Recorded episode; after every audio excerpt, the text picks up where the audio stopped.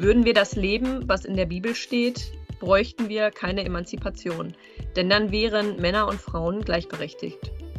Annegret Braun in ihrem Buch Warum Eva keine Gleichstellungsbeauftragte brauchte.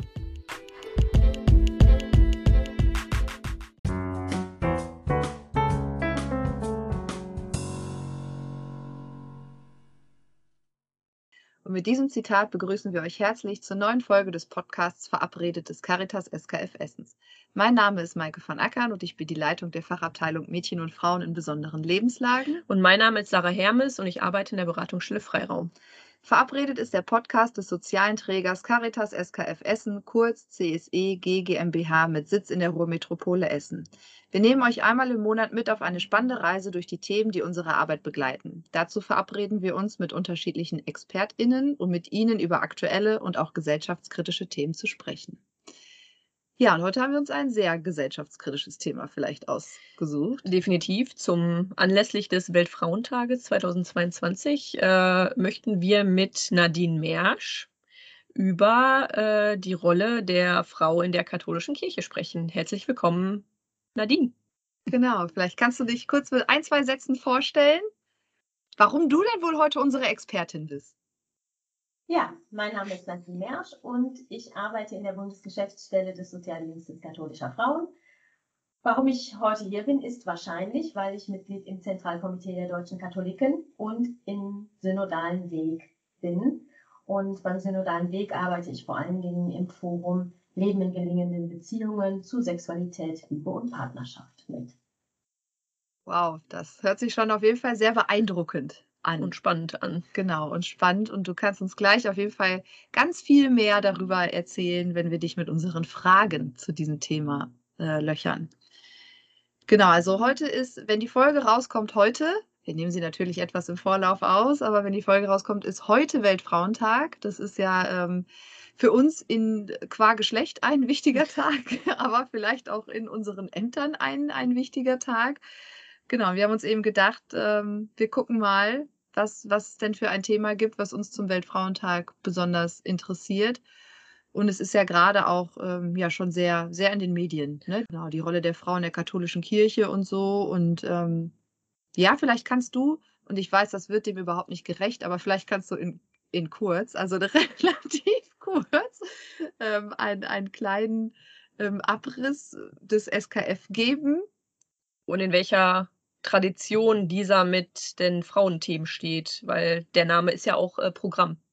Der Name ist Programm. Der SKF ist ja von Frauen gegründet worden, schon vor über 100 Jahren und hat ähm, sich immer von Anfang an vor allen Dingen mit den Lebenslagen von Frauen beschäftigt. Und ähm, vor über 100 Jahren hat die Gründerin, haben die Gründerinnen eben erkannt, dass von bestimmten Lebens- und Notlagen Frauen und Mädchen immer in besonderer Weise betroffen sind und dass häufig strukturelle Benachteiligungen, strukturelle Schwierigkeiten Frauen ganz besonders treffen. Das waren Frauen in der Prostitution, das waren Frauen, die ähm, allein ein Kind bekommen und großgezogen haben, das waren Frauen, die straffällig geworden waren, etc.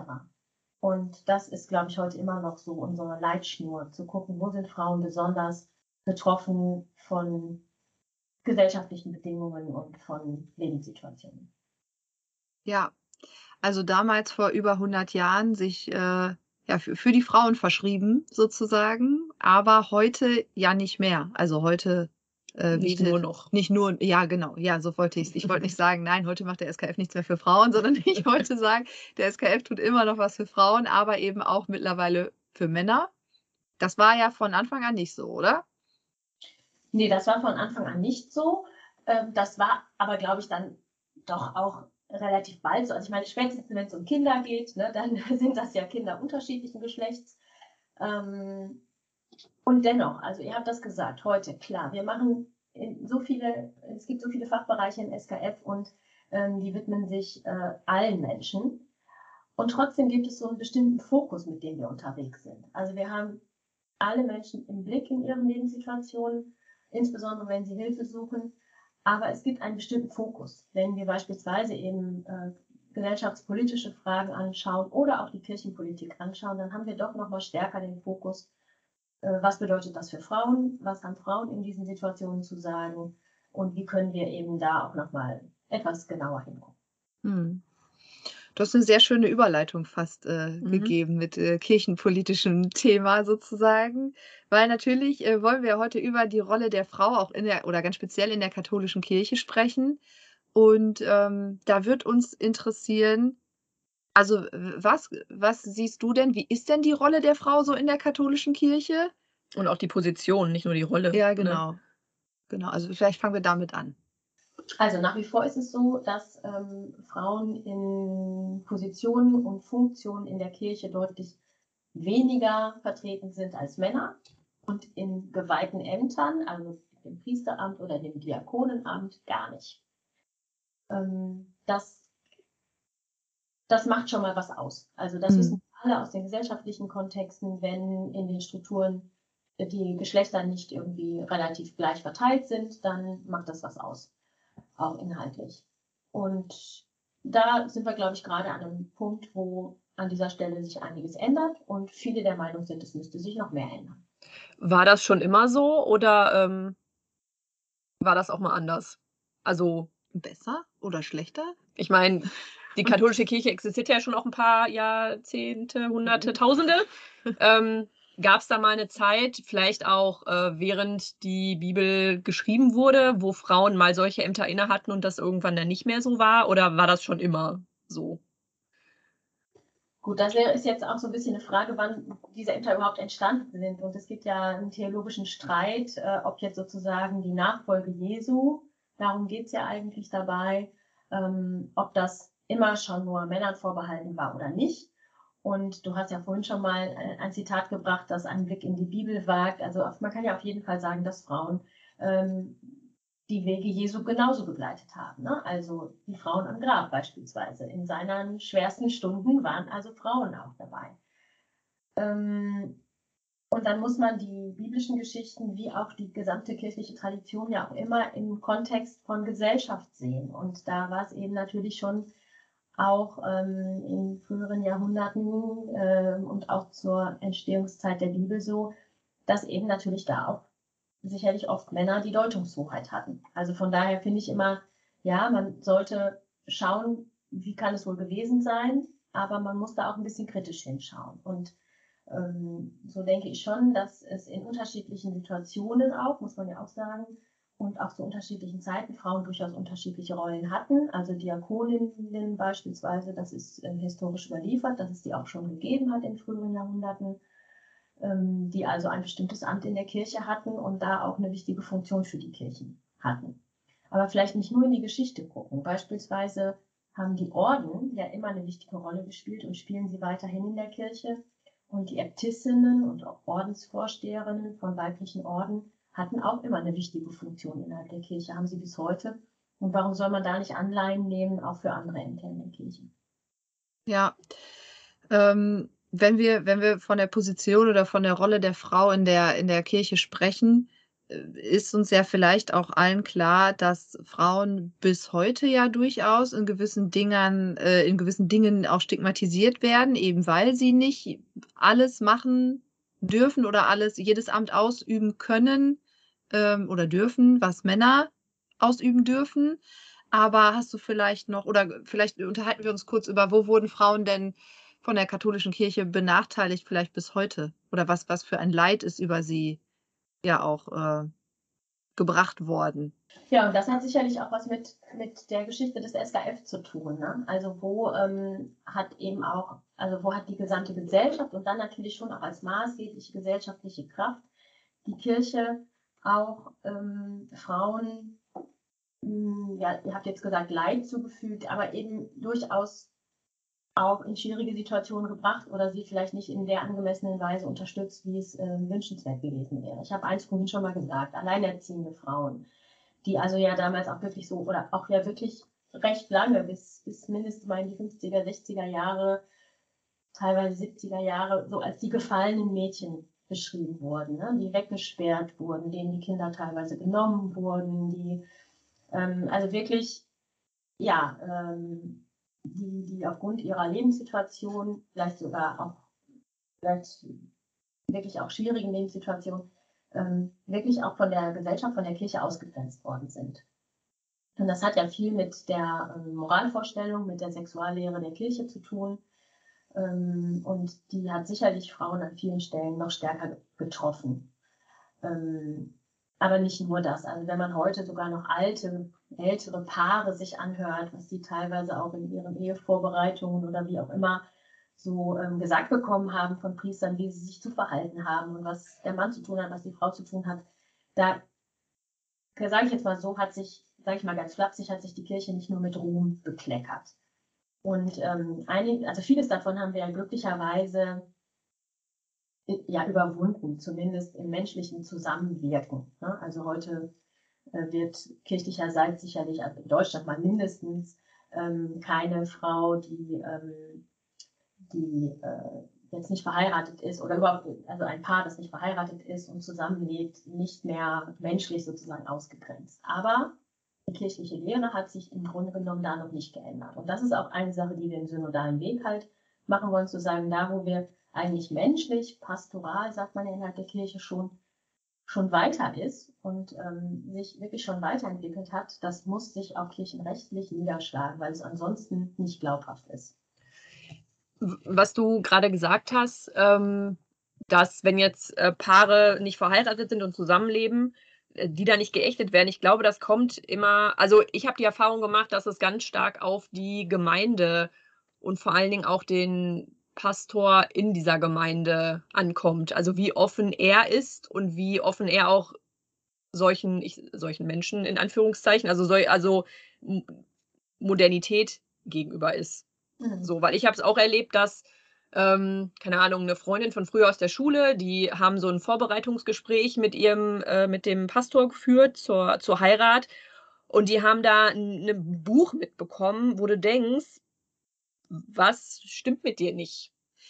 Also, das war halt unterste Schublade, wirklich.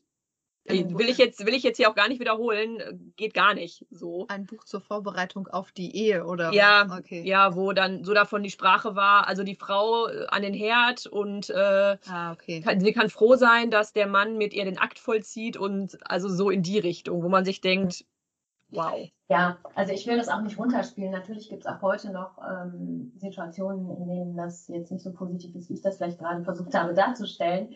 Ähm, aber äh, und es trifft vor allen Dingen natürlich auch Menschen, das, das darf man ja nicht vergessen, die zum Beispiel da auch nochmal in Abhängigkeiten sind, weil sie eben zum Beispiel im kirchlichen Dienst sind ähm, und wo das durchaus noch eine Rolle spielt. Und ähm, ich hatte das ja, also ich habe beispielsweise mal mit, mit ähm, einigen Gemeindereferentinnen darüber gesprochen, die ja wirklich so im direkten gemeindlichen Dienst stehen. Und jetzt mal abgesehen von den Priestern, ähm, haben sie eben auch durchaus davon berichtet, dass nach wie vor auch Menschen aus der Gemeinde sagen, aber da die Frau sowieso hat die nicht, lebt die nicht vielleicht doch mit ihrem Freund zusammen. Mhm. Ähm, und wo das eben doch noch, also wo da doch noch so der erhobene Zeigefinger kommt und vor allen Dingen, ähm, ja, also wirklich da auch Leute dann in, in blöde Situationen gebracht werden. Das ist ja dann auch unter Umständen arbeitsrechtliche Konsequenzen noch. Ähm, also das gibt es natürlich nach wie vor. Es ist schlimm genug. Und ich glaube, dass wir aber wirklich da jetzt ein paar Schritte weiterkommen. Deswegen finde ich es, glaube ich, auch wichtig, dass es dann kirchenrechtlich verankert wird, damit sich eben auch Oberhäupter der Kirche, die das vielleicht nicht so sehen, sich das halt nicht aussuchen können, sondern sich halt auch an bestimmte Se Grundsätze und ja. auch dann Gesetze innerhalb ihrer Kirche halten müssen. Man ist halt nicht mehr so auf Goodwill angewiesen. Genau, ja, genau, genau, ja, ja. Sondern so, hier steht's, schwarz auf weiß. So und das machst das. du bitte so. Genau. Ansonsten Schaukakao. Das ist auch mein Recht oder ne, was ja. auch immer. Ja, mir bleibt, ich muss das noch einmal sagen, mir bleibt immer ähm, das Beispiel, wir hatten mal eine Praktikantin oder mehrere Praktikantinnen von einer ähm, größeren Hochschule in Nordrhein-Westfalen, umschreiben wir sie jetzt mal so, ähm, also eine kirchliche Hochschule, katholisch in Nordrhein-Westfalen. Und ähm, da war ganz klar, dass selbst wenn die in einer WG wohnen, also in einer Wohngemeinschaft wohnen, mit einem männlichen WG-Mitbewohner, ähm, die, ich weiß nicht wer genau, aber irgendjemand von der Hochschule noch an der Tür vorbeifährt und guckt, ob da nur ein Name oder zwei Namen auf der Klingel stehen, um dann eben zu schauen, was das denn da für so eine so eine Situation ist, ob man da vielleicht in Sünde lebt, ne? ob man da unverheiratet äh, mit einem Partner zusammen wohnt oder nicht. Und das ist noch nicht so lange her. Also, also ich war ja auf einer katholischen Mädchenschule, Ah, okay. die mittlerweile auch gemischt geschlechtlich ist, aber ähm, wir hatten nebenan eine Hauptschule und, also heißt ja jetzt anders, aber hieß damals noch Hauptschule. Und die hatten, wir hatten unterschiedliche Pausenzeiten. Damit wir ja nicht den Jungs begegnen. Und Jungs wurden auch von unseren vier Nönnekes vom Schulhof gejagt mit dem Besen. Und mit dem Besen. Okay. Ja, naja. Ja, also ich, ich glaube, Und das war 2000, ne? Also wir reden da nicht vor 1900, keine Ahnung Ja, was. Äh, aber ich glaube, genau das ist ja das Problem. Also es gibt ganz viele Leute, ja schon Gott sei Dank in der katholischen Kirche, die sich, die das ja auch schon anders handhaben und ne, auch schon lange anders handhaben und äh, ja, da ein bisschen, naja, ich will jetzt gar nicht lockerer, menschlicher vielleicht, also einfach menschlicher sind. Ähm, und dann gibt es eben noch so ein paar Hardcore-Menschen, die das eben noch ein bisschen anders sehen und die jetzt zu überzeugen oder dann im schlimmsten Fall ähm, eben auch rechtlich dazu zu zwingen, das anders zu sehen, ist, glaube ich, so ein bisschen das erklärte Ziel. Naja, und ich glaube halt, also die Frage ist ja immer, wa- was will man halt ja letztlich erreichen, ne? Genau. Also Mhm. es geht ja um eine menschliche, einen menschlichen Umgang innerhalb der Kirche und überhaupt untereinander. Und wenn ihr jetzt Mädchenschule beispielsweise ansprecht, ich finde, es gibt ja wirklich auch richtig gute Sachen, die die Kirche auch schon seit ewigen Zeiten macht. Also wie zum Beispiel in der Mädchen- und Frauenbildung, ne, als es das noch gar nicht so breit gab, sich da aufzustellen und zu sagen, also ne, wir wollen da eben auch, dass Mädchen und Frauen eine gute Bildung erhalten. Äh, Oder eben das, was äh, wirklich auch die, die Sozialverbände, die karitativen Verbände wie der SKF äh, gemacht haben, teilweise leider Gottes auch gegen Widerstände, aber ähm, das sind ja wirklich positive Entwicklungen für Frauen und Mädchen auch gewesen. Also das, das gab es und gibt es eben auch. Und ich glaube, dass es jetzt wichtig ist, daran viel stärker anzuknüpfen und zu sagen, wir wollen doch eigentlich ähm, die Menschen positiv in ihrem Leben unterstützen und sie, sie ernst nehmen und wahrnehmen, so wie sie sind, so wie sie leben, so wie sie ihre Entscheidungen treffen und, und darin unterstützen. Und dass da eben die kirchliche Lehre auch nachfolgt. Wie ihr sagt, dass es keine Willkür ist, also man trifft mal auf den einen und mal auf den anderen, sondern dass es wirklich klar ist, so treten wir auch als Kirche und wir wollen aber natürlich etwas Positives bewirken damit. Denn das, was wir ja eigentlich für eine Situation haben, also wir haben ja vorhin so darüber gesprochen, wo vor allen Dingen Frauen dann auch ja immer mit dieser Stigmatisierung besonders zu kämpfen hatten. Ähm, aus diesen Gründen und aus vielen anderen hat ja eigentlich die kirchliche Lehre beispielsweise in dem Feld Sexualmoral für die Menschen heute, für viele, für sehr viele, kaum mehr eine Relevanz. Keiner richtet sich mehr danach auf. Oder viele, die meisten nicht. Und das ist ja eigentlich das Blödeste, ja, wenn man als Organisation, in der Menschen sich zusammenschließen, ihren Glauben leben, ihr Leben gestalten, ähm, an den Punkt kommt, wo das, was man, was man offiziell vertritt, von den wenigsten noch getragen wird.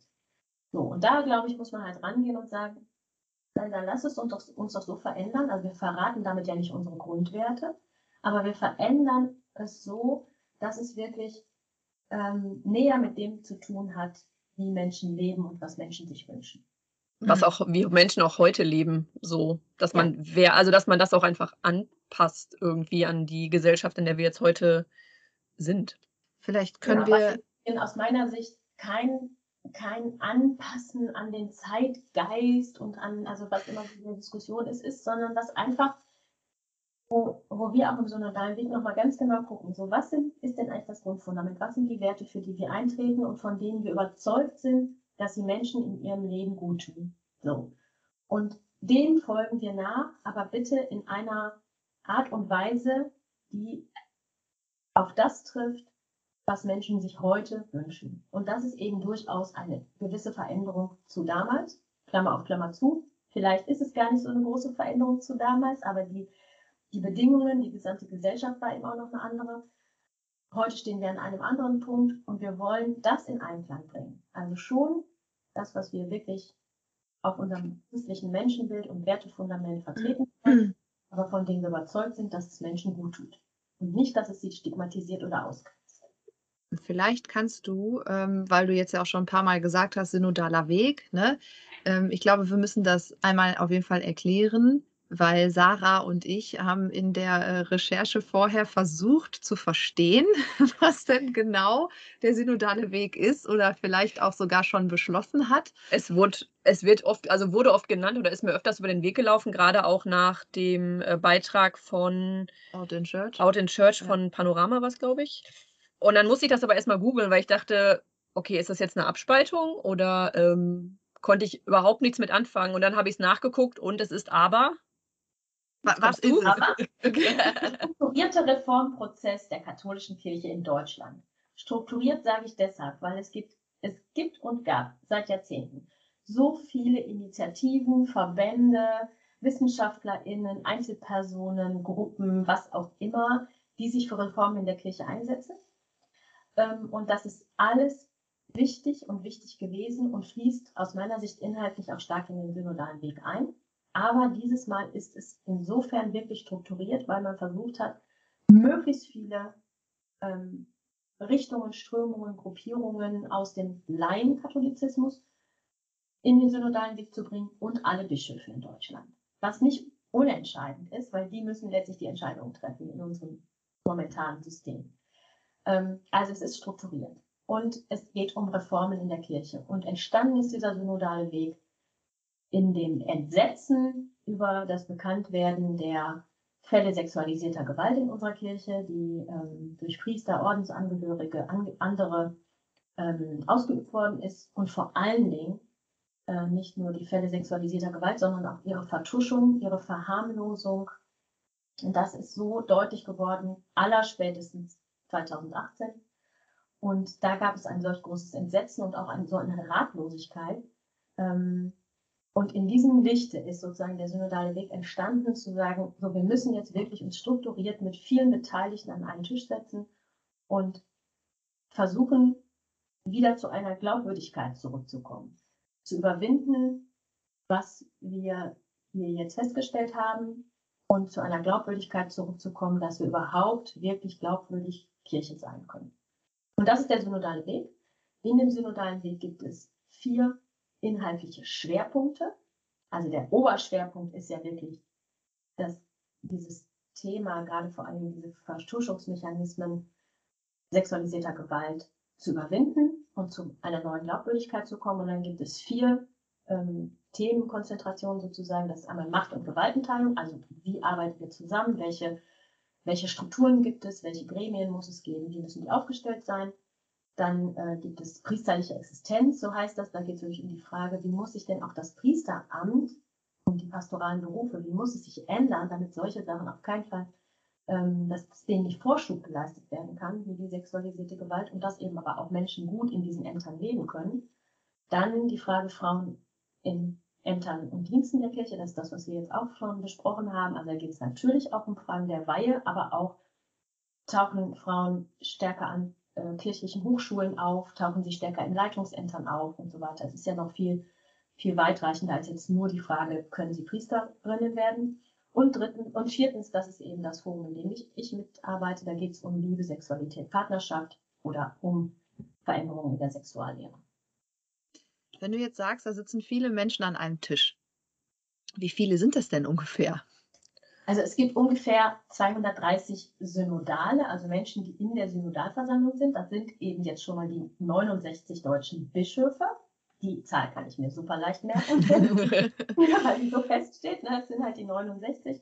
Dann sind es 69 Personen, das ist kein Zufall, die Mitglied sind im Zentralkomitee der deutschen Katholiken, was ja sozusagen so der Schmelztiegel von Verbänden und Organisationen in den Gemeinden ist.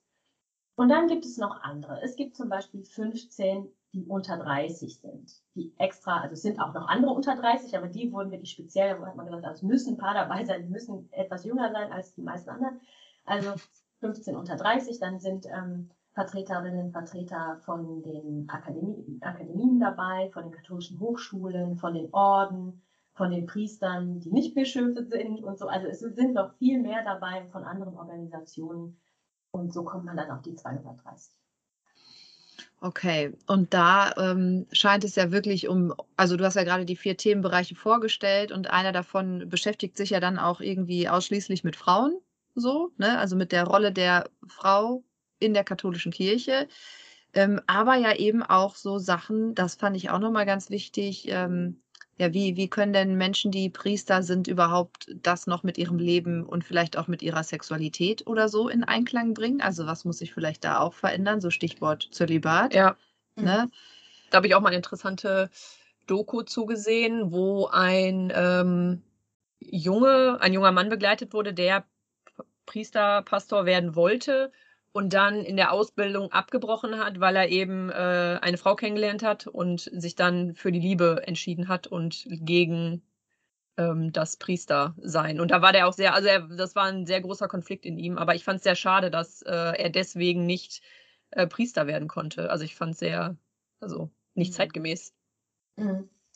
Ja, also das ist natürlich auch ein wichtiger ähm, Teil, wobei es, ich glaube, es geht nicht nur um, um den Zölibat als solchen. Das ist natürlich schon sehr entscheidend, weil es ja wirklich ganz eng mit dem verknüpft ist, wie, wie gestalte ich mein Leben, mit wem will ich leben. Aber ich sag mal so, es, es gibt noch viele andere Sachen. Also dieses Amt hat ja sicherlich viele positive Dinge, aber es hat auch, es hat auch Risiken. Also zum Beispiel das Thema Einsamkeit. Und das hat nicht nur mit dem Zölibat zu tun. Es gibt ja auch andere Menschen, die ohne Partner und Partnerin leben. Ne? Ähm, aber das Thema Einsamkeit. Also man ist da in so einer Gemeinde, man hat eine sehr spezielle Rolle, man hat, ähm, man muss immer gucken, ne, mit wem, äh, mit wem trifft man sich, mit wem auch nicht. Und, und ne, darf man jetzt irgendwie sozusagen einen Freundeskreis in der Gemeinde haben oder nicht. Also das ähm, Spannend. Wieder, weg man, man altert auch, ne? wie altert man auch als Priester, ohne einsam zu sein. Also da, das ist zum Beispiel ein Thema, das wirklich ganz, ganz schwierig ist. Oder auch wirklich das Thema, was ist denn das für ein Priesterbild? Ne? Natürlich haben viele noch so dieses Jahr der Priester, der steht da ein bisschen über allem und hm, hm, hm. aber nein, der Priester ist auch ein Mensch, der macht auch Fehler, der ähm, hat auch Fragen und Zweifel und so und das auch anzuerkennen, dass eben Priester, ähm, dass dieses Amt als solches auch Fallstricke hat. Und dann gehört eben natürlich der Zölibat dazu. Ähm, und du hast das jetzt angesprochen.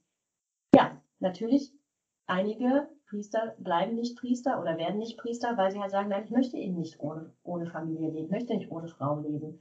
Ähm, das ist äußerst bedauerlich. Und dann gibt es aber wieder die anderen, und wer sollte es ihnen verwehren, die sagen, dieser Zölibat, also auch diese, diese wirklich Konzentration auf den Dienst, auf, die, auf, auf, auf auf die Berufung, auch auf den Kontakt Gott, Priester, Menschen, Menschen, Gott, Priester, wie auch immer. Ich will das gar nicht hierarchisieren, aber das ist ein Geschenk für mich. Es, ist, es, es gibt mir so viele Möglichkeiten einer Weite, die ich nicht hätte, wenn ich so in anderen äh, Situationen leben würde. So, diese gibt es auch und das finde ich, also das möchte ich auch wertschätzen. Mhm. Warum auch nicht? ähm, aber da auszutarieren, wo können wir sagen, wir verändern die Situation so, dass man eher freiwillig in ein Zölibat gehen kann, dass man freiwillig in ein Zölibat leben kann, aber auch genauso gut sagen kann, Priester kann man auch sein mit Partnerin, Partner, Familie. Das finde ich ist, ähm, das, das ist wirklich schwierig, so, weil wir haben jetzt eben seit einigen Jahrhunderten diesen zölibatären Lebensstil. Ähm, da hängt auch einiges mit dran. Aber da wirklich die Augen zu öffnen und zu sagen, Nein, wir müssen es da und auch die Herzen zu öffnen, ne? eine Weite zuzulassen. Der eine kann so leben und der andere kann anders leben und es ist trotzdem richtig. Dass es quasi optional wäre, vielleicht. Äh, wie man es halt machen möchte. Ne? Wie man es machen möchte. was ich, also was ich gerade spannend fand, was du gesagt hast, diese Vereinsamung, das hat das auch was vielleicht mit Professionalisierung zu tun? Also, weil ich glaube, das ist ja oft so, wenn man mit Menschen arbeitet, und das tun wir als Sozialarbeiterinnen ja auch, ähm, nur wir haben halt, oder keine Ahnung, ich habe halt einen Arbeitsplatz, da gehe ich hin und meine Klienten sind ja natürlich nicht meine Freunde so. Mhm. Aber wenn du ein Pastor bist oder ein Priester, dann sind deine Schafe, deine Klienten in dem Sinne, also, also um mal in dem Sprech zu äh, bleiben. Menschen in der Gemeinde. Das sind ja dann die Menschen in der Gemeinde und das sind ja irgendwie alle. So, das finde ich, also das finde ich gerade schwierig, so, weil ich mir denke, okay, dann müsste ich ja mit meinen Klienten auch befreundet sein, will ich aber nicht, weil da auch für mich eine Grenze ja, ist. Ja, aber genau. du kannst es halt schwer, glaube ich, ähm, zwischen privat und beruflich trennen. Ja, also da also, auf jeden Fall. Also, du kannst, also ich sage es mal so, das ist ein schöner Vergleich, der passt äh, wirklich ganz gut. Und wir haben jetzt letztes Mal in der, in, im synodalen Weg ein Papier bearbeitet, das hatte genau dieses Thema, nämlich Professionalisierung und Persönlichkeitsentwicklung. Und da stehen so Sachen drin, da werdet ihr sofort sagen, ja klar, das machen wir ja auch, nämlich im Grunde genommen die Reflexion all dessen. Ne? Also ja. wirklich Also wie viel Nähe und Distanz brauche ich, um professionell zu sein und trotzdem mit den Menschen in gutem Kontakt zu sein? Ähm, was brauche ich so an Stärke in mir selbst, an Resilienzvermögen, um, um auch dann, um auch zu sagen, okay, ich suche mir mein, mein, Lebens, mein Lebensfeld ne, neben meinem Beruf und das, das stärkt mich, das stützt mich und so. Das sind ja alles Fragen, die haben wir in ganz vielen Berufsfeldern, aber die haben wir eben, eben da. Und wenn ich immer so dieses Amt so genannt habe, also das ist ja immer, dieses Amt ist halt kein Beruf. Ja, so in der, ja, ja. in unserer bisherigen Vorstellung. Aber da vielleicht doch ein bisschen mehr hinzukommen, zu sagen, ja, und trotzdem braucht man Professionalisierung, um dieses Amt gut leben zu können. Das ist, glaube ich, so ein ganz wichtiger Punkt. Ich, ich habe noch mal, also ich würde gerne noch mal äh, den, den Blick auf die Frau richten gerade, weil mhm. ich merke, wir äh, schweifen genau ab. schweifen ab in Richtung äh, Zölibat und so. Aber es hat auch was damit zu tun. Nämlich ähm, fand ich ganz ähm, ja ganz faszinierend eigentlich so eine kleine Anekdote, die du im Vorgespräch erzählt hattest, wo das Zölibat ja auch äh, Frauen betrifft. Also sagt man eigentlich das oder der Zölibat? Ähm, der Zölibat. Okay, dann habe ich es die ganze Zeit falsch also, gesagt. Die Leute unterschiedlich sagen. Ich sage immer der Zölibat. Okay, dann sage ich jetzt auch der Zölibat. Ähm, ich weiß nicht, also ich habe die Geschichte noch ungefähr so im Kopf, dass ähm, ja, es ich eben ja auch Priester gibt, die, ähm, die ja trotz des, des Zölibats ähm, ja trotzdem mit Menschen in einer Beziehung sind, also auch mit Frauen in einer Beziehung sind und die Frauen dann nachher, wenn die Männer denn sterben, nicht mal hochoffiziell trauern dürfen, weil es diese Beziehung ja gar nicht hochoffiziell mhm. gab. So, mhm. also, ne, ich finde, mhm. da, da betrifft ja. etwas, was eigentlich nur den Mann erstmal, also ja, auf den ersten Blick betrifft, ja doch auch wieder die, die, oder einige Frauen. Ja, dann die die Hauswirtschafterin, die dann bei den äh, die ja, da wohnen. Wie auch so. Immer. Muss ja nicht die Hauswirtschafterin Ja, ja, ja, aber. Auch, ne? Also ich glaube, man kann, also ich sage jetzt mal so, was ich auf jeden Fall an dieser Stelle sagen würde. Man kann diese Problematik ja auf eine kurze Formel bringen. Nämlich, dass Geheimhaltung in solchen höchst persönlichen Fragen wie Liebe, Partnerschaft immer zu großem Leid führen. Und ähm, es ist eben kein Geheimnis, dass es Priester gibt, die sich während, also in ihrem Leben verlieben und teilweise auch Beziehungen leben. Wie auch immer. Also, ne, es gibt sicherlich die, da ist es sozusagen höchste Geheimhaltungsstufe. Dann gibt es die, wo das schon, ja, so, so eine Teiloffenheit vielleicht hat. Ne? Ähm, aber in jedem Fall ist das ja nicht gut. Also das wissen wir doch aus allen anderen möglichen Situationen und auch gerade so familiären Konstellationen und Paarkonstellationen, da wo es so eine massive Geheimhaltung gibt, da tut das den Menschen nicht gut.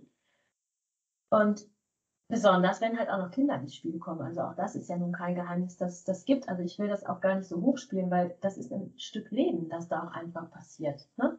Sich zu verlieben und auch Kinder zu haben. Aber das passiert in, in so einer Geheimhaltung und das ist wirkt sich negativ aus auf alle Beteiligten.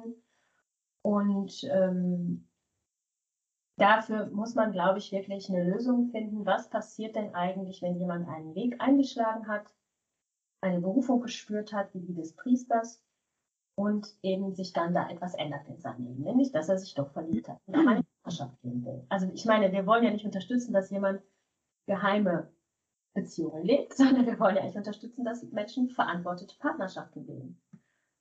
Um mal wieder zu den Werten zu kommen, die wir auch als Kirche vertreten. Und das dafür gute Lösungen zu finden, ohne aufzugeben, dass die, äh, der Zölibat eine für viele Menschen segensreiche Lebensform sein kann. Aber trotzdem auch eine andere Lösung zuzulassen und andere Lösungen zu finden, ähm, das finde ich ist halt ganz entscheidend. Und da sage ich wieder das Stichwort Glaubwürdigkeit. Es ist nicht glaubwürdig, wenn man solche geheimen Partnerschaften bilden muss. Was, was müsste denn vielleicht passieren? Also vielleicht habt ihr das ja auch schon im synodalen Weg teilweise erarbeitet oder auch ähm, nicht, das weiß ich nicht. Aber was müsste denn passieren, dass ähm, ja, die, die Rolle der Frau in der Kirche nicht, nicht mehr schlechter gestellt ist als die der Männer oder dass eben wirklich ähm, alle, wie wir es in unserem, ähm, in unserem Eingangszitat hatten, Männer und Frauen eben ja gleichberechtigt sind. Mhm.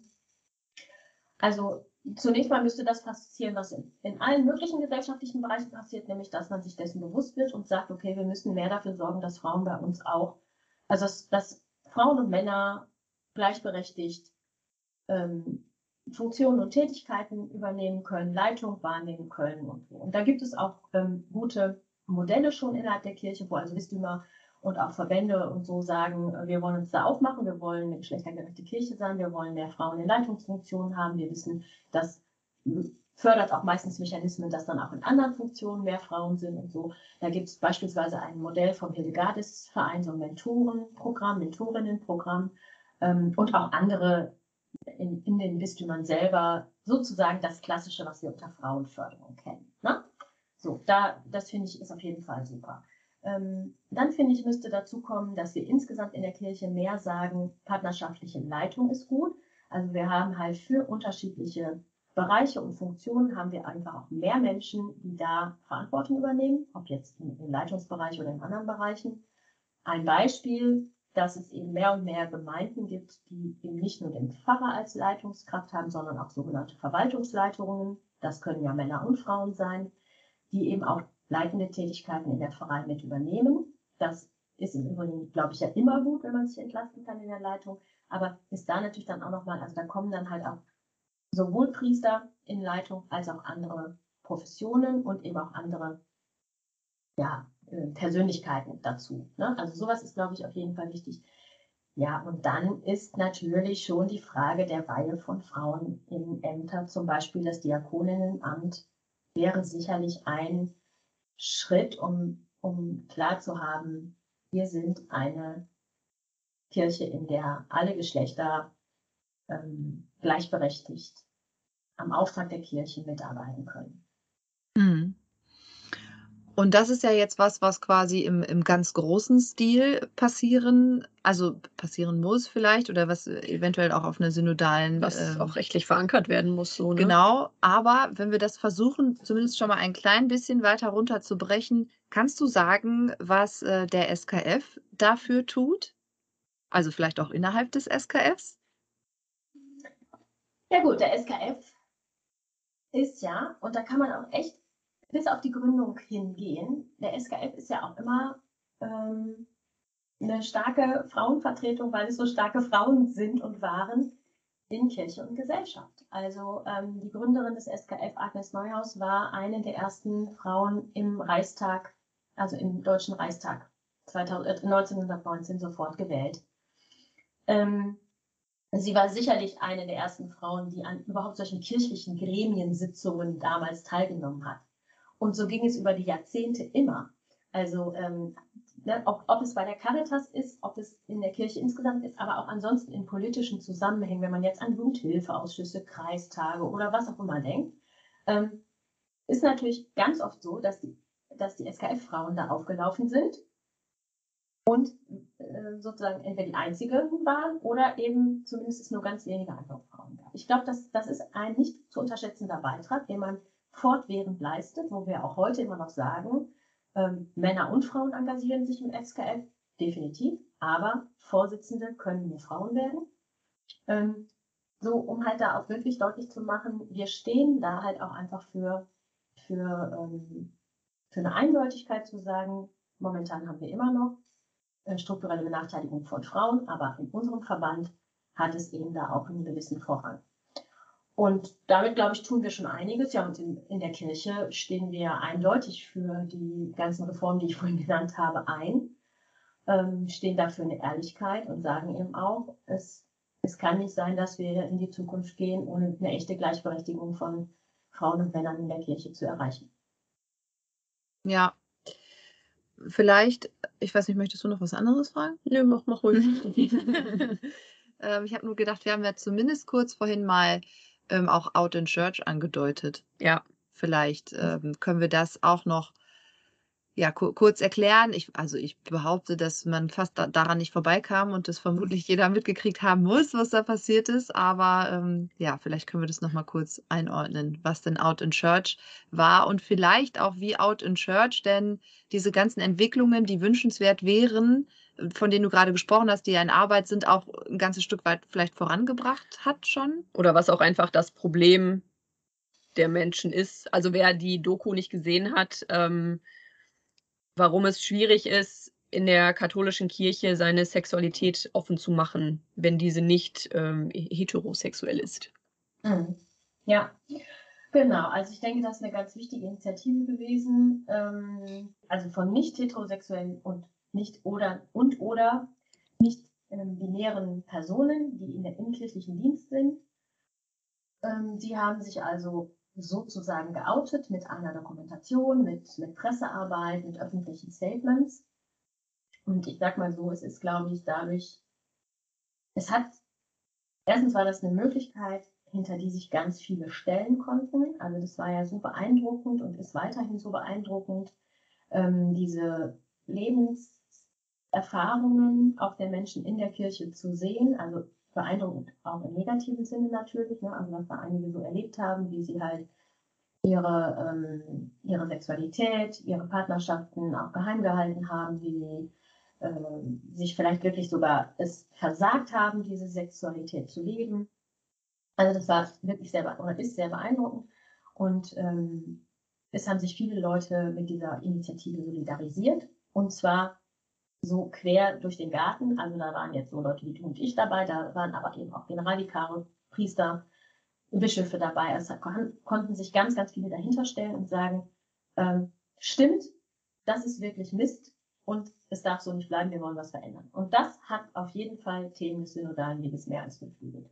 Also in meinem Forum haben wir einen Text zur Grundordnung im kirchlichen Dienst ähm, bearbeitet. Da geht es um das kirchliche Arbeitsrecht, insbesondere zu dem Punkt, wo halt Menschen sagen, wenn ich im kirchlichen Dienst bin, verpflichte ich mich in einer bestimmten Weise zu leben und eben zum Beispiel nicht homosexuell zu leben.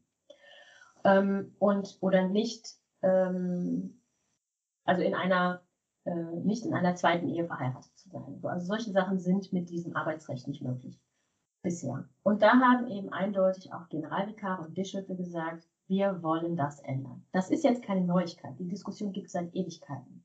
Es gibt auch seit Ewigkeiten eine Arbeitsgruppe in der Bischofskonferenz dazu. Wie gesagt, wir haben im Forum auch so einen Text bearbeitet. Aber jetzt haben es endlich die, die, die Verantwortlichen ganz öffentlich gesagt und haben auch gesagt, bis sich das verändert hat, tun wir gar nichts in der Sache. Also es wird niemand mehr gekündigt deswegen oder so, sondern wir halten jetzt erstmal die Füße still, warten auf diese Veränderung, die dringend kommen muss. So, dann haben wir unseren Text dann vorgestellt im Februar und siehe da, wenige Tage später wurde im Grunde gesagt von, von der Bischofskonferenz, im Sommer liegt das Papier vor, liegt das Gesetz vor, mit dem wir diese Sache verändern. Ob es nur mit Out in Church zu tun hat, weiß ich nicht. Mhm. Keine Ahnung, was da äh, gewesen ist, aber es wird auch damit zu tun haben. Es hat mhm. beflügelt und gefördert. Und deswegen kann man da einfach nur sagen, tausend Dank und großartig gemacht weil es wird für so viele Menschen, die in der Kirche arbeiten, was ja auch die kirchlichen Verbände sind, wie jetzt eben SKF und Caritas, äh, wird es so wichtige positive Auswirkungen haben. Das, ähm, und, und vor allen Dingen, ich sage mal wieder hier meinen Spruch mit der Glaubwürdigkeit, und es zeigt, dass wir uns echt glaubwürdig verändern wollen, dass wir nicht so weitermachen wollen wie bisher. Und dass wir auch Fehler eingestehen wollen. Denn das ist ja damit auch passiert. Ja, also wenn man in der Dokumentation so sieht, wie einige, was einige auch erlebt haben, auch arbeitsrechtlich erlebt haben, wo man echt sagt, das geht gar nicht. Es hat aus meiner Sicht jetzt noch keiner gesagt, ich habe an der Stelle einen Fehler gemacht. Aber damit, dass alle sagen, wir müssen das echt verändern, werte ich das mal so, dass man sich eben auch die Fehler der Vergangenheit eingesteht und sagt, es war nicht in Ordnung. So, und wir wollen es jetzt anders machen. Und das ist das alles Entscheidende, dass wir wirklich sagen, wir machen es jetzt besser wollte noch sagen, ich finde, geht es ja auch ganz viel um Wertschätzung. Ne? Also man darf ja nicht vergessen, dass all diese Menschen oder überhaupt, bleiben wir mal bei den Frauen, also auch ganz viele Frauen sich ja in der katholischen Kirche wahnsinnig viel engagieren und einbringen und ne, versuchen, ähm, viel zu verändern. Und ohne Frauen in der Kirche wäre wahrscheinlich auch relativ wenig möglich. Ähm, und ja, trotzdem. Stichwort Maria 2.0 oder? Nee, so trotzdem machen die das ja und nehmen ja ähm, Benachteiligung auf sich. Mhm. Also nehmen Stigmatisierung auf sich, ja, ne? ja, ja, nehmen, nehmen all diese, diese Dinge auf sich, genauso wie die Menschen, die bei Out in Church eben ne, sich da geoutet haben, was die vorher alles auf sich genommen haben. Ja, und auch abhängig waren vom Goodwill, wie du vorhin gesagt hast, der vielleicht Vorgesetzten, die gesagt haben, ja, das ist okay, äh, in, einer, in, einer, im, in einem Arbeitsvertrag steht es zwar anders, aber äh, du bist jetzt auf mich angewiesen, dass ich sage, das ist okay. Und wenn es nicht mehr okay ist, dann äh, sage ich das und dann bist du trotzdem draußen. Ja, oder ne, als, als Frau, ich engagiere mich irgendwie in der katholischen Kirche und weiß aber, dass ich niemals das Amt ausüben üben werde können. Also niemals, ne? Mhm. jetzt, ich hoffe, das ändert sich ja bald, aber ne, dass, dass ich nicht das Amt ausüben kann, was ich eigentlich vielleicht ausüben möchte oder dass mir irgendwie auf jeden Fall nur, weil ich eine Frau bin, ähm, Steine in den Weg gelegt werden. Und trotzdem tun sie es ja jeden Ja. Tag. Also trotzdem sind diese Menschen ja in ihrer Motivation äh, fast nicht zu bremsen, Und ich, um für die Kirche etwas zu tun. und ich glaube, ne? dass viele Frauen, die vielleicht die gerne Priester geworden wären, dann das, das nächste, das nächste nähere, nähere Amt nehmen, um zumindest irgendwie so ein bisschen daran zu kommen. Dann glaube ich, ist es Pastoralreferentin. Könnte ich mir vorstellen, dass viele dann eher das werden, weil sie halt das andere nicht werden können. Oder also, ja, da werden halt einfach Wege Ja. verwehrt. Ähm, also erstens, ja, also sicherlich wird es so sein, dass auch einige Pastoralreferentinnen dann werden oder Gemeindereferentinnen, genauso wie es bei den Männern sicherlich auch welche gibt, die sagen, okay, ich will jetzt eben doch nicht zölibatär leben, also werde ich Pastoralreferent oder Gemeindereferent. Ja, aber ähm, wir haben ja schon jetzt über das Priesteramt gesprochen, über diese Berufung, über wirklich ähm, etwas, was ja mehr ist als ich mache jetzt mal einen Job, ne, ohne dass ich andere Berufe damit ähm, gering schätzen will. Und wenn wir das ernst nehmen, dann können wir, dann müssen wir dahin gehen zu sagen, und diese Berufung können alle Menschen spüren. Und dieser Berufung können alle Menschen nachfolgen, egal welches Geschlecht sie haben. Und das ist Entscheidende. Und es war ja eine ganz lange Zeit so, dass viele gesagt haben, ja, das ist jetzt heute kein Thema mehr. Für die jungen Frauen ist das kein Thema mehr.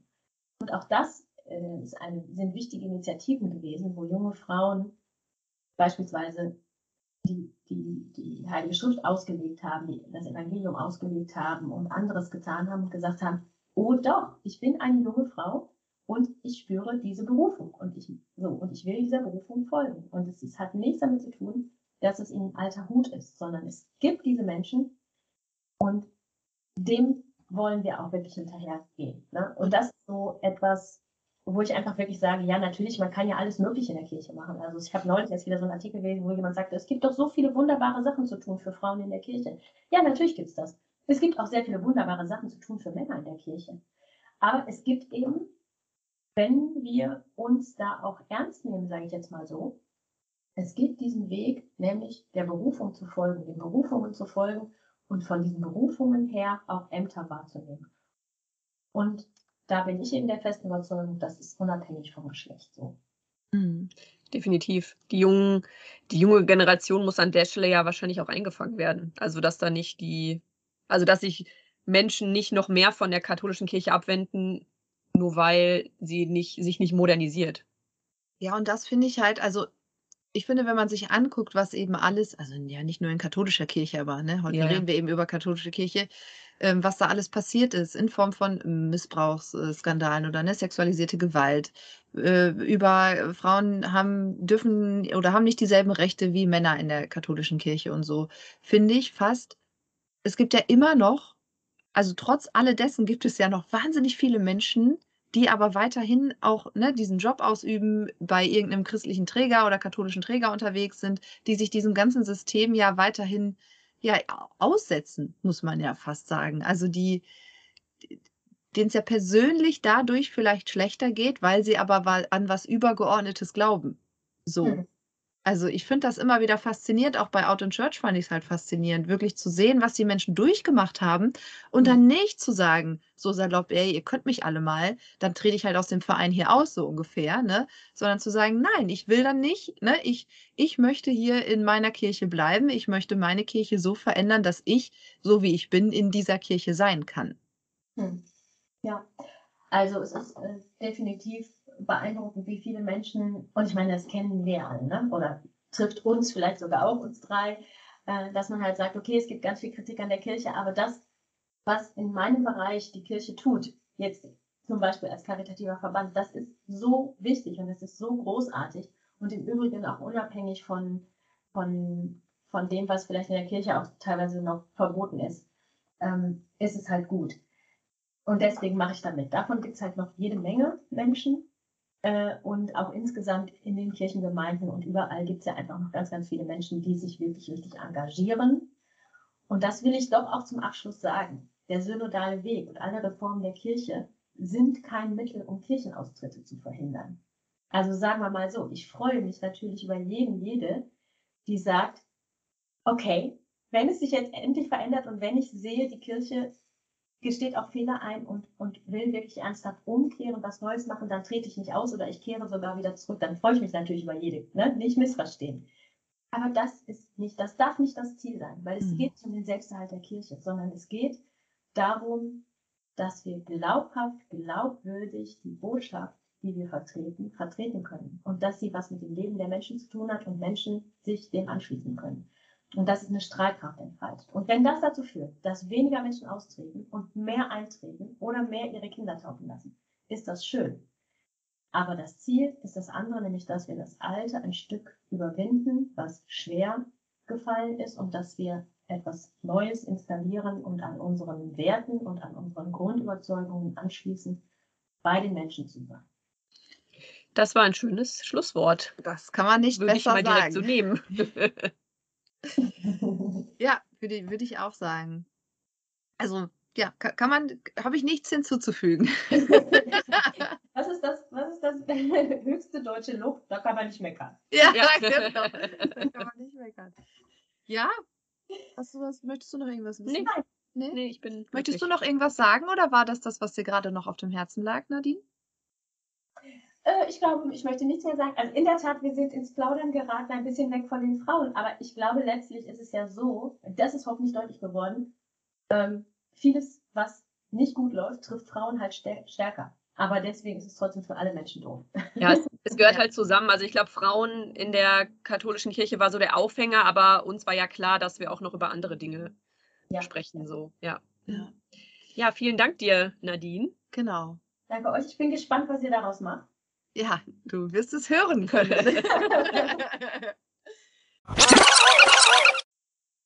ja, da sind wir heute ja etwas vom Thema zwischendurch abgekommen. Ist so, wollte ich auch gerade sagen. Äh, eine etwas, also nicht unerwartete Folge, aber irgendwie, ich meine, vielleicht auch nicht. Ja, vielleicht sind wir auch nicht vom Thema abgekommen. Ja, aber es ging zumindest doch zwischendurch nicht. haben wir einen um also nicht einen Umweg genommen, aber ich meine, es gehört ja irgendwie auch dazu. Also ja, Genau, also ja, es hat miteinander zu tun und es gehört dazu und deswegen ist es ja auch gut, dass wir es erwähnt haben, vor allen Dingen, was denn äh, der synodale Weg auch ist ne, und was damit alles zu tun hat und dass sich das da eben nicht nur auf Frauen bezieht, sondern auch auf sämtliche anderen Ebenen der katholischen Kirche. Ja, ja, genau. Weil man ja nicht nur das ändern muss, sondern auch noch ein paar andere Themen genau. damit zugehören oder. Ja, und dass man, dass man die diesmal auch wirklich äh, glaubhaft ändern möchte, ne? Glaubwürdig. Glaubwürdig? Glaubwürdig. Ja. Mhm. Genau, das hat Nadine ja ganz oft gesagt. Das ist ja auch. Ähm, ja, und wichtig. auch äh, Fehler eingestanden werden, die äh, gemacht wurden. Und ähm, dass man eben dazu steht und dann sagt, so ab hier wollen wir es aber gerne anders machen und ähm, wir wollen das im besten Fall auch äh, gesetzlich verankern, sodass sich halt auch alle dran halten müssen und das nicht nur so ein so eine Goodwill-Veranstaltung ist. Ja, und da hilft es natürlich gerade den Frauen in der katholischen Kirche ja auch umso mehr. Weil wenn schon was scheiße ist und man ist dann noch Frau, dann ist es auch irgendwie doppelt scheiße, ne? Ja, ja, ja, ja. So. Das war doch gut, unsere Spezialfolge zum Weltfrauentag. Wir hoffen, sie hat euch gefallen und hört doch gerne nächstes Mal wieder rein. Genau. Bis zum nächsten Mal.